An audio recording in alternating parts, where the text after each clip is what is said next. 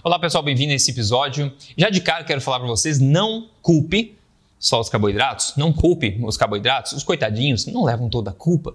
Muita gente acha que somente os carboidratos levam, elevam a insulina e levam você a ganhar peso, né? Sendo que você pode simplesmente reduzir quem causa o problema, os carboidratos, reduzir a insulina e você vai perder peso. Será que é tão simples assim realmente? Eu vou contar para você mais neste podcast importante de hoje, episódio número 42 aqui do Papo Forte. Então, bem-vindo para você, pessoa forte. Aqui é o Papo Forte, onde você encontra dicas exageradamente honestas sobre saúde, emagrecimento, estilo de vida saudável, nutrição, mentalidade baseada em ciência, baseado em experiência também. Se você não conhece, sou Rodrigo, sou pesquisador em ciência nutricional e do exercício desde 2009 e também autor do livro best-seller Este não é mais um livro de dieta. Mas vamos falar desse assunto de hoje, pessoal. E muito importante, isso é um podcast, isso é um episódio que você vai querer provavelmente passar para os seus amigos, né? Postar nas suas mídias sociais, talvez, acho que seria muito bom, né? e avisar também as pessoas para que elas entendam melhor como os alimentos afetam o corpo, né? Quanto mais a gente entende isso, mais nós conseguimos fazer ajustes acertados na nossa alimentação. E a conversa tradicional, para a gente se alinhar aqui, a conversa tradicional nesse sentido diz que você come carboidratos, como eu falei, eles elevam a tua insulina, né? eles promovem, isso promove o acúmulo de gordura e você ganha peso. Assumindo-se que isso é verdade, né? vamos assumir que isso é verdade, então você re... simplesmente a solução seria reduzir carboidrato, reduzir, isso vai reduzir insulina e você vai perder peso. E o foco parece ser realmente inteiro no macronutriente, aí que são os carboidratos, né? A minha pergunta é a seguinte: será que o ganho de peso, será que o ganho de peso tipicamente atingido né, com dietas de baixo carboidrato. Será que esse ganho de peso realmente é pela redução dos carboidratos ou talvez por como resultado sinérgico, talvez, de outras, num conjunto de alterações que acontecem geralmente quando as pessoas fazem esse tipo de dieta, né? Será que o resultado é realmente devido aos carboidratos em si? Ou um conjunto, talvez, de mudanças que acontecem ao mesmo tempo é, quando a gente faz esse tipo de, de coisa, né? E ainda, mais importante que isso, será que entendendo como o corpo funciona, em mais detalhes, né, pensando um pouco mais sobre isso, será que nós não conseguiríamos bolar estratégias ainda mais poderosas de perda de peso? Ainda mais poderosas do que somente ficar focando na redução de carboidrato? Né? Será que ao entender tudo isso a gente conseguiria utilizar tudo ainda para bolar uma forma muito mais poderosa, efetiva, eficiente de se emagrecer do que simplesmente é, focar nesse, nessa forma simplista de entender as coisas? Vamos lá. Insulina, né? Insulina é um termo que todo mundo conhece, é, todo mundo que me segue ou é interessado em saúde. Insulina é tipicamente dita como sendo o principal hormônio anabólico do corpo, né? Porém, é interessante também entender ele às vezes como sendo um um hormônio anticatabólico, né, que previne o catabolismo no corpo. E quando a insulina está alta, ela bloqueia, como a gente fala, a lipólise, ou seja, a insulina está alta, ela bloqueia é, a quebra de tecidos, né, inclusive da gordura corporal, para a geração de energia, porque ela está sinalizando que existe energia disponível de forma mais fácil. Você não precisa catabolizar tecidos ou gordura é, corporal através da lipólise, por exemplo, né?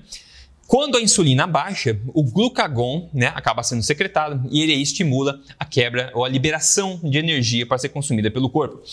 Esse estudo aqui, por exemplo, ele mostrou que infusões de insulina nessas pessoas preveniram o catabolismo muscular ao passo que não promoveram nenhuma síntese muscular. Então, nesse exemplo de estudo aqui, eles viram que a injeção de, de insulina nessas pessoas, e foi bem monitorado isso aqui, não causou aumento de síntese proteica, ou seja, não causou anabolismo, mas sim preveniu catabolismo muscular. Então, ele poderia, a insulina poderia ser anabólica no sentido de prevenir o catabolismo é, muscular. Isso basicamente foi o que eles é, concluíram aqui nesse estudo. Outra coisa importante é que os efeitos da insulina é, alta, né, um, o efeito da insulina alta no corpo, quando ela é alta pontualmente, né, de forma aguda, são diferentes da, do efeito da insulina quando ela fica alta cronicamente no nosso corpo, como no caso dos diabéticos, no caso, né? Então vamos lá, para começar nossa conversa, índice glicêmico e índice insulinogênico. Eu falei recentemente no meu Instagram, eu, eu mencionei que o, que o, peixe branco lá elevava insulina bastante comparando com a manga, por exemplo, que eu tinha aqui, ou uma fruta. Eu vou falar um pouco mais sobre isso, vou esclarecer um pouco mais. E para mim é um pouco chocante que muita gente não sabe que existe existe né, um índice insulinogênico dos alimentos, somente acha que existe é, índice glicêmico ou carga glicêmica. As coisas vão muito mais além disso, né? Então vamos lá, para revisar. Índice glicêmico. O índice glicêmico, basicamente, ele é o máximo de glicose que, que atinge o, no teu sangue, né? Depois de comer um alimento, depois de comer 50 gramas de um alimento, é o pico lá de glicose que chega no seu sangue num período aí de duas horas. Esse é o índice glicêmico daquele alimento. Já o índice, índice insulinogênico, que foi criado pelo mesmo grupo que desenvolveu aí o índice glicêmico lá na Universidade de Sydney, na Austrália. E, bom, eu vou falar para você do, do, estudo aqui, mas o índice insulinogênico, basicamente, eles pegaram porções de mil kilojoules né, de, de alimento, que basicamente equivale a 240 calorias por aí, porções de 240 calorias de vários alimentos e medir a quantidade de insulina que era secretada pelo corpo para poder metabolizar esse alimento, certo? Então esse é o índice insulinogênico, que é o chamado Insulin Index of Foods, que esse foi o artigo original em 1997 que foi publicado pela Universidade de Sydney. O estudo diz o seguinte, abre aspas, ó, peixe, carne, queijos e ovos geram um estímulo, uma resposta insulínica maior por grama de alimento do que muitas comidas que consistem basicamente de carboidrato.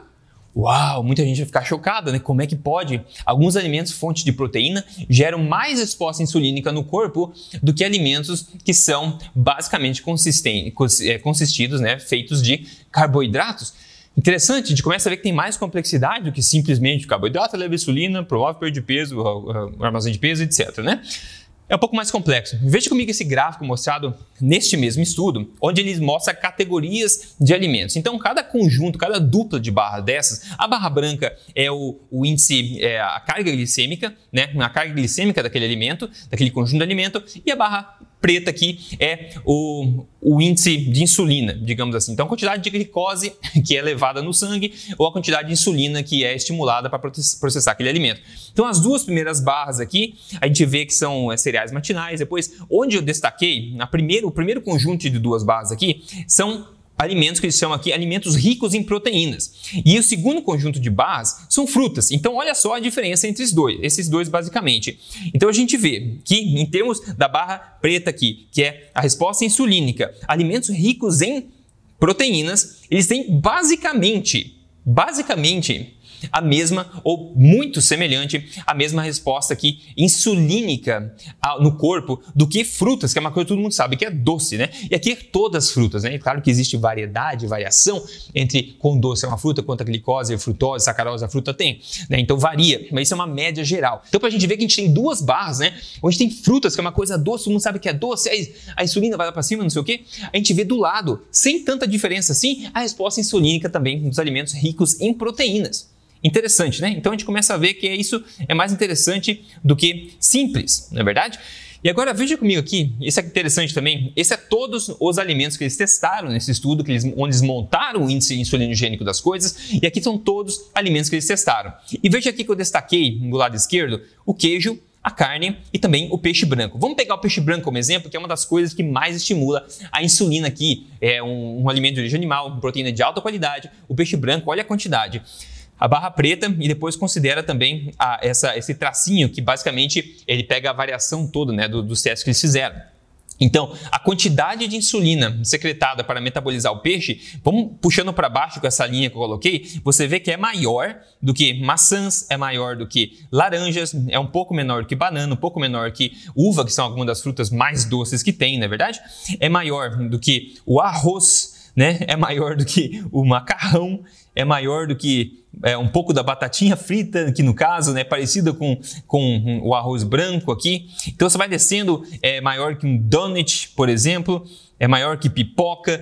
Então, comparando, então você vê o estímulo insulínico, a resposta insulínica né, estimulada aí pelo, pelo peixe, peixe branco no caso, é maior do que muitos alimentos que são notoriamente aí feitos ou constituídos de carboidrato, que a gente está vendo aqui. O queijo também é bem alto e o bife também é alto. Isso muita gente não sabe ou não pensa a respeito, né? Então eu não sei por quê. Então é importante a gente notar que o estímulo de insulina, quanta insulina um, um alimento estimula no nosso corpo, não é dependente da quantidade de carboidratos que tem naquele alimento somente. Ok? Não é somente dependente disso. Nesse gráfico abaixo agora, a gente pode ver quão insulinogênico é um alimento quando comparado né, à sua quantidade de insulina estimulada e a quantidade de glicose que aquele alimento tem, de carboidrato. Então, quanto aquele alimento estimula né, de insulina comparado à sua composição de carboidratos, por exemplo. E aqui a gente vê que disparado o peixe e o bife, né, a carne que o bife ainda mais aqui, são os que mais são insulinogênicos nesse aspecto, nessa razão insulina né, e glicose, né? Então a gente vê que tem essas variações todas que a gente está vendo aqui. Então carboidrato, claro, que ele, ele eleva a insulina, claro, mas a gente não pode esquecer que a proteína também, os aminoácidos, têm um efeito insulinogênico bastante significativo também. Vamos ver um pouco mais sobre isso. Como cada macronutriente no corpo estimula a insulina? Macronutriente, carboidrato, proteína, gordura, certo? Carboidrato tendem a aumentar mais a a insulina, a resposta insulínica no corpo no curto prazo. Tem uma resposta aguda um pouco mais forte. Porém, em pessoas saudáveis, tipicamente essa insulina que subiu de forma aguda tende a voltar à baseline, a, ao padrão, ao estável, dentro de um período de duas horas. Inclusive, esse é um teste que fazem para diabéticos. Né? Você toma glicose lá e vê se tem um pico e se o corpo consegue limpar né, dá destino para essa glicose dentro de duas horas. Se a tua insulina ficar alta depois de duas horas ainda, aí você, infelizmente, provavelmente vai ser diagnosticado como diabético, ok? Então, basicamente, o carboidrato é o que mais sobe mais rápido aqui a, a insulina, ele também ele é limpo, ele dá um destino para ele mais rapidamente em pessoas saudáveis. A proteína, ela tende a aumentar menos em comparação ao carboidrato e insulina, mas ainda assim bastante, como a gente viu em muitos casos, ainda mais que alguns alimentos. Mas no geral, tende a aumentar um pouco menos de forma aguda, só que ainda significativamente, só que ela tende a manter a, a insulina um pouco ainda elevada por mais tempo, por até 8 horas mais ou menos durante o corpo. Então, ao invés de ele subir e já limpar rápido como carboidrato, ela sobe um pouco menos e tende a ser limpada, ou metabolizada um pouco mais lentamente, de forma que a insulina ainda fica um pouco, um pouco acima do que estava antes de comer, por mais tempo. E por último, gorduras, que gorduras sim elevam também a insulina, só que pouquinho comparado aos outros dois, tá? Pouquinho, porém ela deixa, ela fica metabolizando ainda por ainda mais tempo do que a proteína. Então você tem aquela resposta insulina que é pequena, ela fica um pouco ainda de insulina processando a gordura por bastante tempo.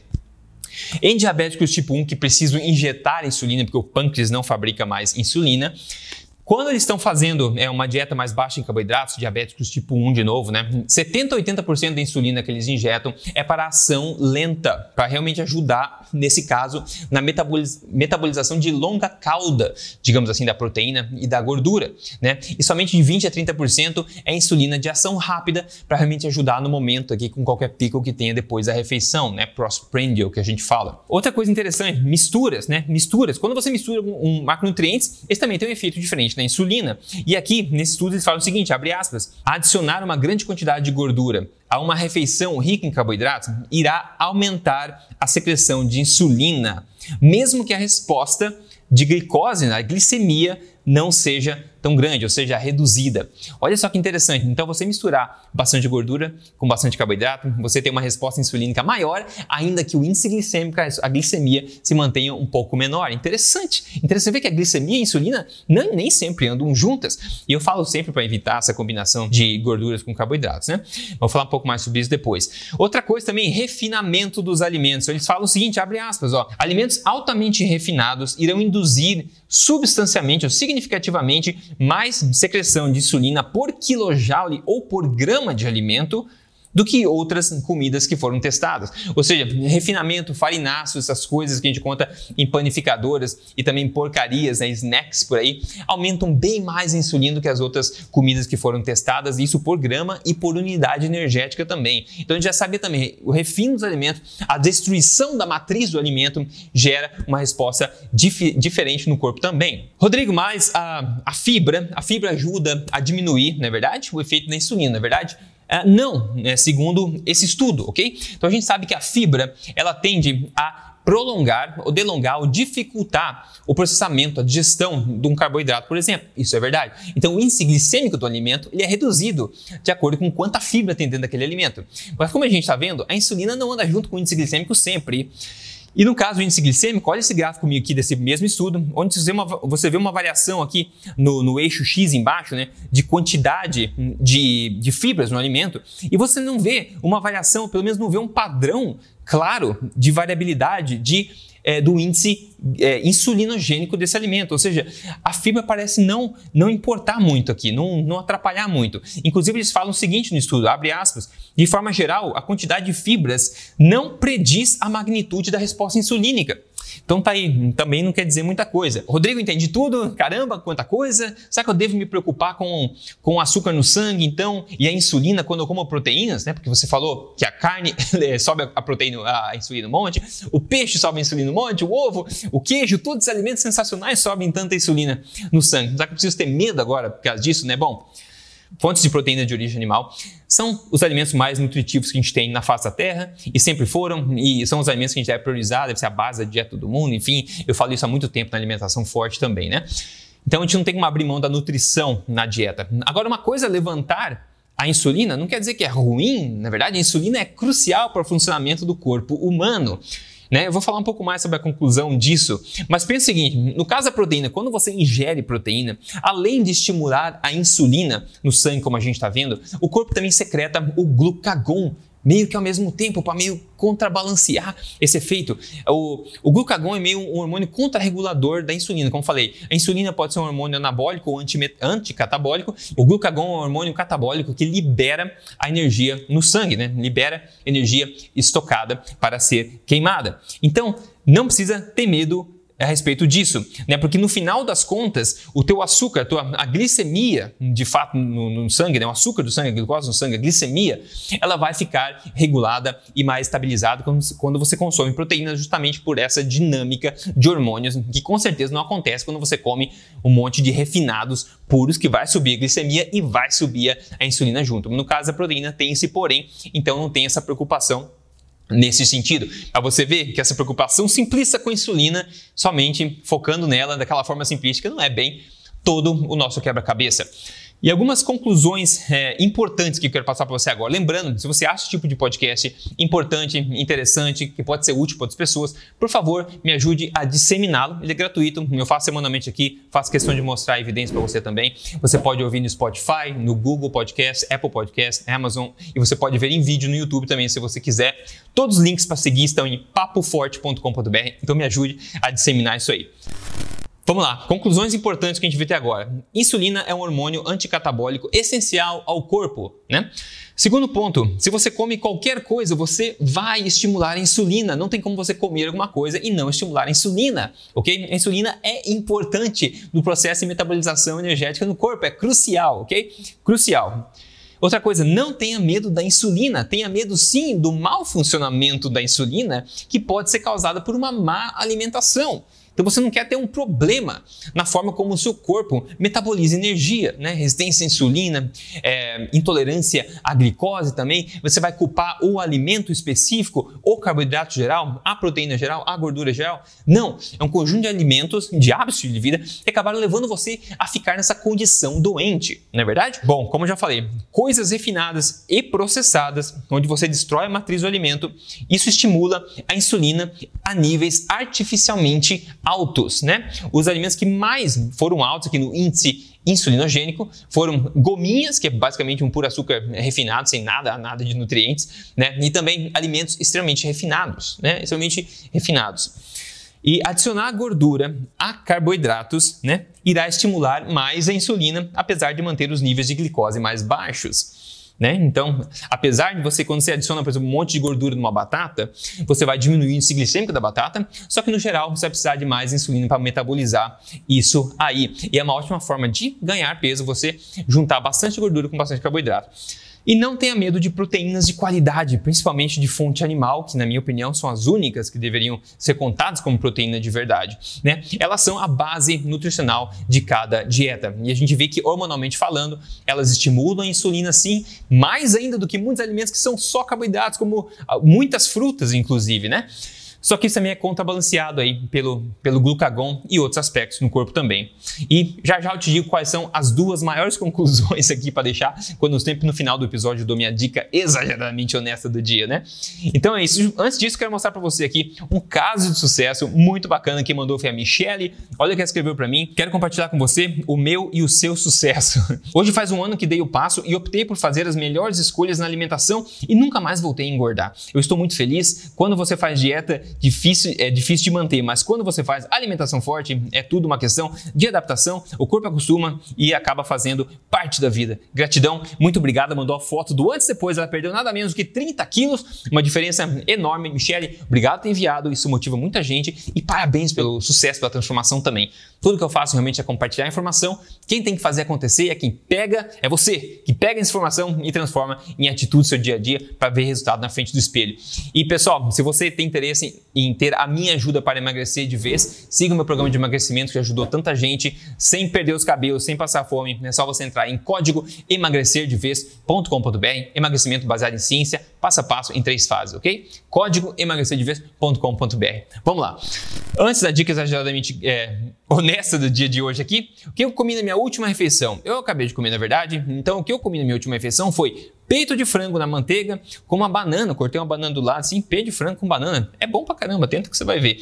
E também, pra. Ah, é. Junto com isso, eu comi mão de vaca. Você conhece mão de vaca? Eu comprei, é tipo a, pata do boi, né? A pata do boi, eles cortam ela em, em pedaços, assim, tipo em bife, digamos assim, né? Então eles cortam e eu achei para vender aqui no México, né?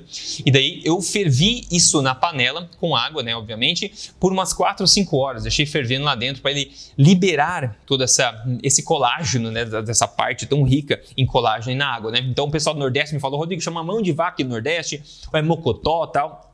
E o pessoal faz bastante no Nordeste. Inclusive, um abraço enorme para o Nordeste. Eu quero muito visitar o Nordeste. Nunca fui, acredita? Pois é, tem tanta comida boa que vocês me contam aí do Nordeste que não vejo a hora de ver. Mas eu comi, eu peguei o pedaço dessa, dessa, desses cortes que eu tirei da água, né? Eu guardei o líquido, que ficou uma, um colágeno lindo lá dentro. Inclusive, eu postei no meu Instagram. Se você não segue ainda, é Rodrigo Polesso. Segue lá no Instagram também. Mas eu comi também esses cortes colagenosos, então tá cheio de gelatina, cheio de colágeno. Até a pele fica uma delícia, na verdade. Eu me surpreendi, nunca tinha feito isso, gostei demais. Então, esse foi meu, meu almoço, basicamente. Então, pessoal, esse podcast eu acho que talvez tenha sido um pouco mais técnico e complexo para muita gente, mas também é, diferente e eu espero que tenha sido no ponto e útil para muita gente que se interessa mais pelos detalhes aqui técnicos, né? Porque quando eu postei no Instagram, que eu falei que o peixe eleva bastante insulina, até mais que algumas frutas, no caso eu tinha o peixe a manga lá, né? Quando eu estava falando, falei que ele, o peixe leva muita insulina também. Muita gente falou, como assim? Conta mais, eu não sei o que é isso. Eu falei até com uma pessoa, ah, o índice insulinogênico dos alimentos. Eu falei, como assim? Você pode contar mais? Era uma pessoa, inclusive, é, da área da nutrição. Eu falei, caramba, tem tanta gente que não conhece isso. Então eu vou gravar um podcast ensinando um pouco mais. Então, em termos de, assim, das conclusões finais, né? Dica exageradamente honesta mesmo para você levar para casa aqui. Não coma alimentos refinados com frequência, hum, por todos os motivos, né? Além de eles serem baixos em densidade nutricional, como a gente viu, eles também elevam artificialmente a sua, a um nível artificialmente alto, digamos assim, a sua insulina no sangue.